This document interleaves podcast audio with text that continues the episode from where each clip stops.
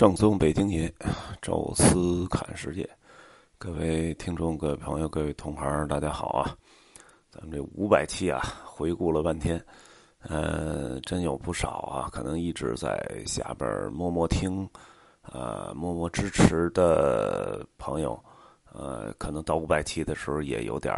这个情怀啊，让我也聊了一些之前的发展啊，所以。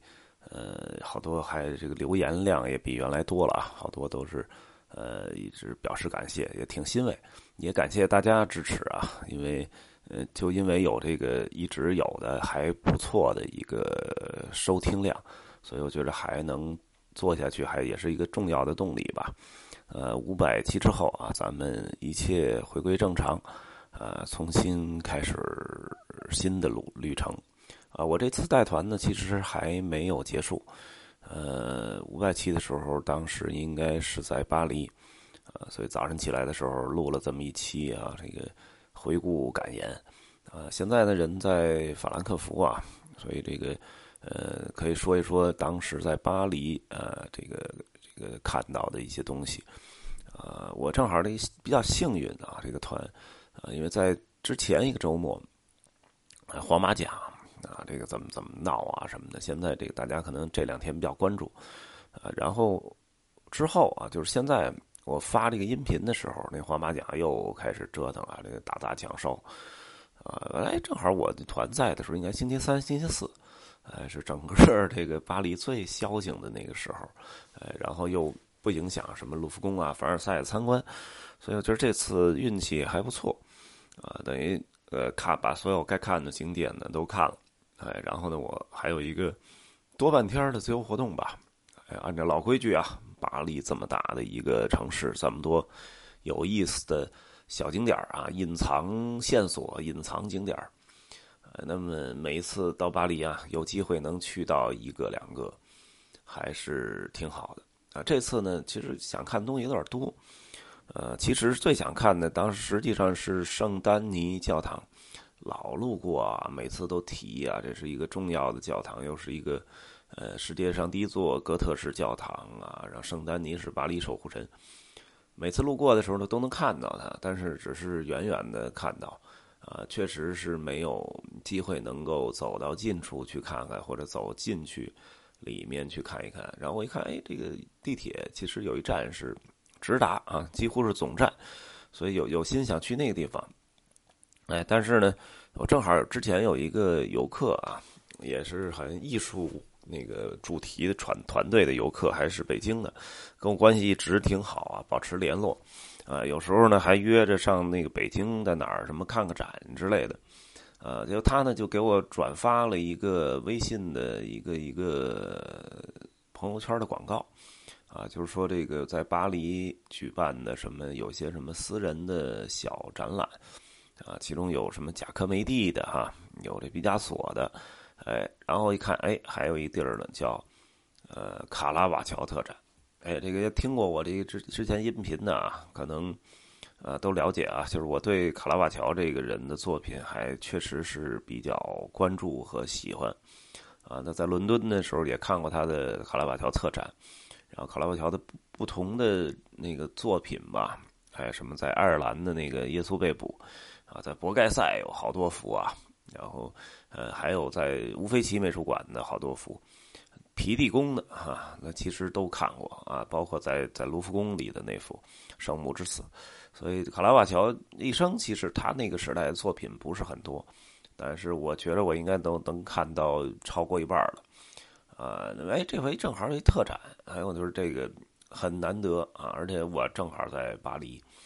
啊，那个博物馆本身我还没去过。啊，就是今天给大家介绍这个叫雅克马尔安德烈私人博物馆。呃，话说这个博物馆的位置其实真的挺靠中间的哈，实际上它就也在奥斯曼大街上啊。就是如果在从老佛爷走的话，就这条街都不用拐弯啊。但是呢，老佛爷在这个奥斯曼大街的稍微靠中间一点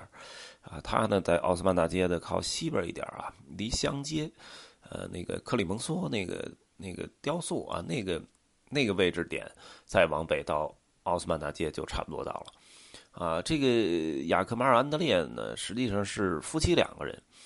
呃，雅克马尔哈，这是女女女女画家啊，然后安德烈是一个银行家啊。在十九世纪的时候啊，这两个人当然这种结合是很完美的啊。银行家呢就非常有钱啊，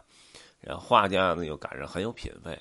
对，所以他平时呢就是这个自己的一个建的一个小豪宅。又赶上那个时代有新艺术运动啊什么的，呃，所以一个不太大的一个房子吧，但是其实按现在比是非常大了，但在当年啊，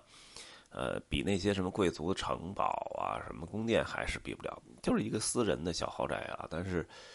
是建的非常的好啊。原来没太注意这个博物馆，啊，这次呢，除了看那个特展，还专门的看了一下他的那个小豪宅。小花园然后进去之后，它每一个屋子里有一个收藏主题，然后进去之后有一个回廊、旋转楼梯啊，中央这个开了一个很大的天井啊，上面还有这个扶手可以扶在二楼看下面什么翩翩起舞啊，完了整个那个里面的收藏啊，从装饰艺术啊到这个。内部的软装啊，然后再到他也收藏了一些雕塑、绘画，绘画里还有有这个不乏大师啊，什么乌切利、贝里尼、什么波提切利，呃，这个提香啊、伦勃朗，还真有不少名作。所以就是说，这个一定要达到这两点啊，同时达到这两点，就是极有钱和极有品位，这样可能才能够。形成这么一个，就是不但是豪宅，还是一个艺术气息、品味，呃，俱佳的一个豪宅，啊，所以进来呢，其实看看他的这个私人博物馆啊，看看他这个自己家庭自己收藏的这些东西，啊，就已经我觉得值回票价了。但是现在还正好有一个卡拉瓦乔的特展，大概十二三幅画吧，啊，最重要那幅啊，有地德。啊，这个砍掉那个异族将军的头颅，啊，这个是极著名一幅啊。当然还有那个水果篮啊，还有拿鲁特琴的男孩啊，啊，这个伊马乌斯的晚餐啊，啊，这个都是极著名的绘画。然后他还比较比较用心啊，就是呃每一个屋子啊是一个主题啊，比如说。呃，这个血腥和和杀戮的这个主题，基本上就是摆了几幅画啊，基本上就是这个都是什么大卫砍掉哥利亚的头颅啊，然后尤迪德啊砍掉那个异族将军头颅这个主题。就你进去吧，不光是卡拉瓦乔那幅，他还放了几幅同时代的啊，差不多同一个时期巴洛克时代的同其他画家的一些作品，然后还给了一个简介做对比。呃，然后再往下一个主题是，比如说圣徒的主题啊，几个什么圣哲罗姆啊，然后不不同的画家画的圣哲罗姆，然后你就感觉确实卡拉瓦乔在这几个比较当中呢，几乎就不用看介绍啊，就一眼就能发现是他的。除了那个什么标志性的红布啊之类的，就本身的那种绘画的那个冲击力啊，就是那种能量场，就确实比别的要强。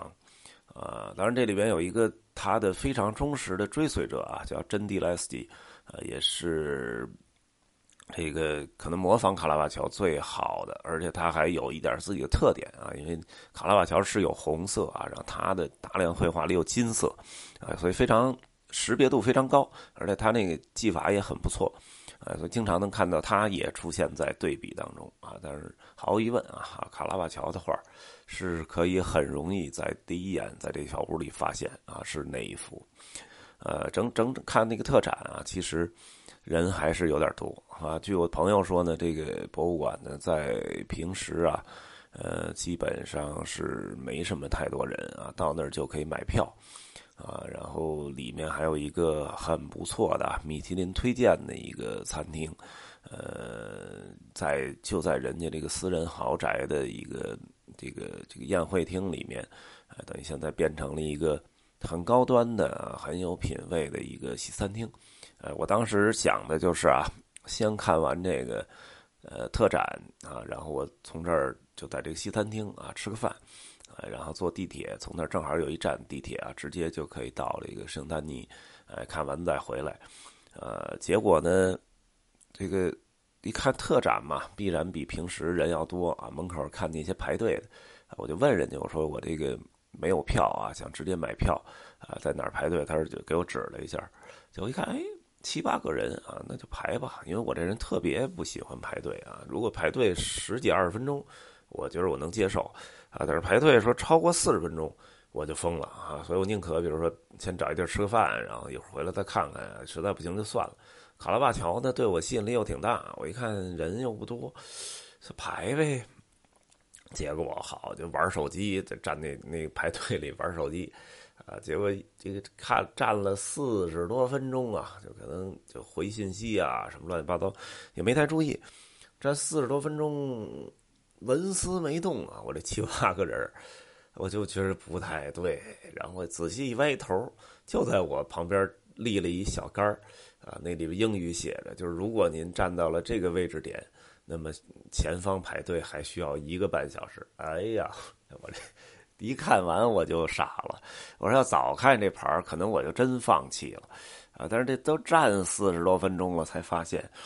哎呀，给我就是挣扎犹豫。你说一个是卡拉瓦乔的展啊，这个又难得在巴黎能碰上啊，而且再再再难得一点，就是我已经都站了四十多分钟了。哎呀，这样就就正在我挣扎、彷徨、犹豫的时候啊，这个这个，呃，人家放放了一一部分人，大概因为那时候我后边又站了得得十几二十个，然后放了大概有十个人左右进去。呃，然后我正好是在那那个人数里，然后我进去之后一看，里边还有一个队，但是不是特别长了，呃，反正也出不去了，那就就就再排着吧，再排了有个呃半个小时，呃，差不多就就买票就进场了啊，里边就没有任何限制了，这个参观很顺利，很舒服，呃，但是确实是在目前啊，如果你有机会想去的话，你一定做好一个心理准备啊，就是排队可能需要。大致一个小时多啊，可能到不了一个半小时啊，但是还是一个小时多。如果你有有能就是有提前准备啊，在网上预约了当天的票，已经网上付费购买的，另外有一条队啊，我问了一下，大约大概排个二十分钟到半小时啊，会比我们这个队要短很多啊。所以这个也是特别推荐大家啊，最好提前购票，呃，因为这个。博物馆啊，这耽误的时间有点长，啊，我再出来啊，简单嗯吃了一点儿这个小东西吧，就是那种什么三明治之类的，啊，都没吃这个大餐，呃，差不多也三点半了啊，因为我们后边还要集合啊，所以就说去圣丹尼应该是没戏了啊，所以当时看看去哪儿呢？啊，彷彷徨了一下啊。最后锁定了啊，就是下一个景点是罗丹啊，当然这也是我们后边这期跟大家聊的内容啊，就是罗丹美术馆啊。这期马克雅尔安德烈博物馆啊，就跟大家分享到这儿啊，咱们下期再聊。